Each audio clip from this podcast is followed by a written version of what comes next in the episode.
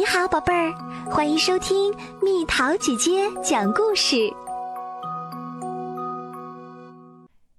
需要还是想要？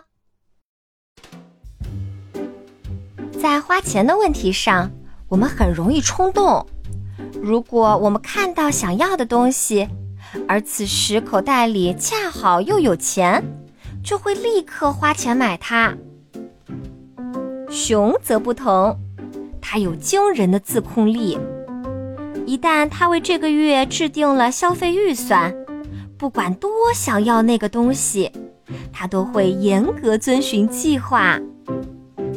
有一次，熊想要把午饭钱花在一个昂贵而美味的蛋糕上，但他知道自己只是想要这个蛋糕，并不是需要它。而且这个蛋糕好小啊！于是，熊果断选择了购买平常吃的午餐。还有一次，熊要去一场生日派对，为了给朋友们留下好印象，他想买一套新衣服穿。但这时，他意识到自己并不需要新衣服。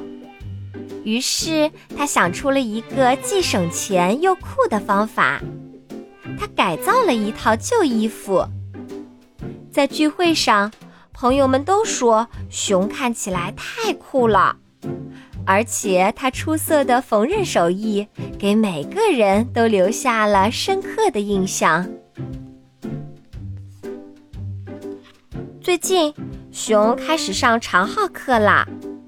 他想要买一个全新的长号，那个长号很漂亮，还闪闪发光呢。但是熊的表哥答应把自己的旧长号送给他，这样一来，熊就可以省下很多钱，因为他不需要买新的长号了。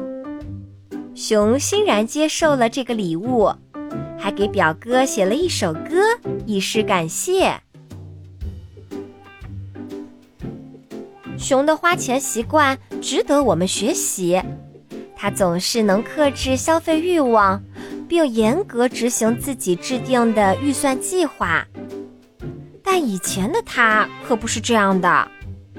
以前，熊一拿到钱，还没等捂热乎，就会立刻花掉。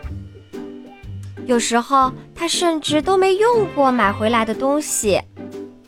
不过花钱让他感到很开心。有一次，熊的朋友们都买了黑皮鞋来跳舞，熊明明已经有黑皮鞋了，但还是买了一双新的。穿着新鞋在舞台上翩翩起舞的感觉真的很好。但表演一结束，熊就立刻意识到自己不该买新鞋。还有一次，熊在游乐园居然买了五个一样的毛绒玩具，只是颜色有所不同，因为他正好代够了买这些玩具的钱。熊当然不需要五个一样的毛绒玩具，他的房间里甚至都没地方放这些东西。但他在买的时候并没有想到这些。问题就出在这里，熊认为买的东西都是自己需要的，但其实是他分不清楚需要和想要，所以他在不需要甚至不会用到的东西上花了太多钱，有时候甚至都没钱吃午饭了。有一天，狐狸在商场里。看到熊正穿着一双又破又旧的鞋走来走去，他问熊发生什么事儿了。熊说：“我的钱总是不够花，我不知道钱都去了哪儿，连需要的东西都买不起了，根本拿不出买新鞋的钱。”巧的是，狐狸知道怎么解决熊的问题，他教熊怎么做预算。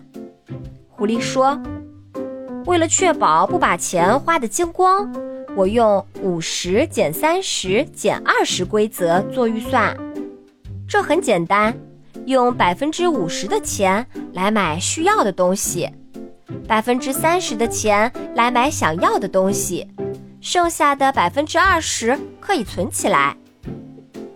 重要的是要知道你需要什么，而不是想要什么。有时候我们会把这两样弄混。举个例子，你需要花钱买吃的，但不需要吃甜甜圈，只是想要吃它。同样的，你需要花钱买衣服穿，但不一定要一直穿新衣服呀。遵守五十、三十、二十规则，就不会再把钱花光啦。熊想着狐狸说的话，怎么也睡不着。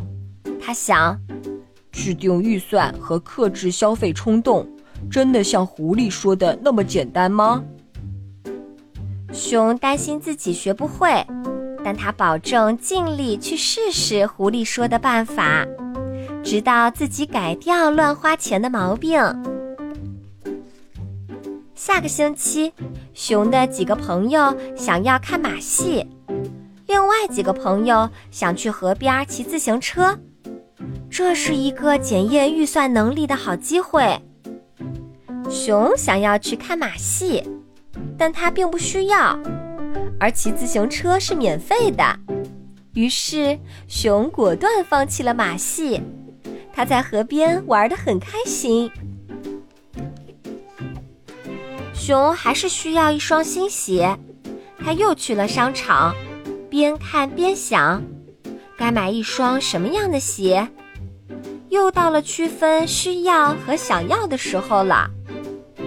他需要能穿着骑车、散步、打篮球的鞋，而并不需要一双金闪闪的鞋，只是想要而已。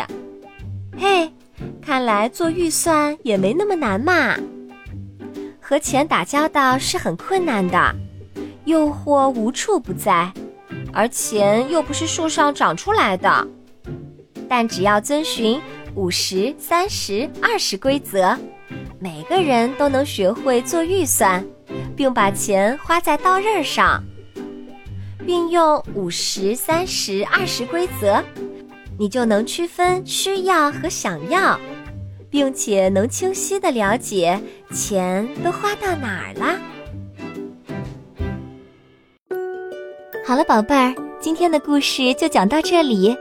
如果想和蜜桃姐姐聊天，可以在微信公众号搜索“蜜桃姐姐”，关注我，在每天的故事评论区留下你想说的话哦。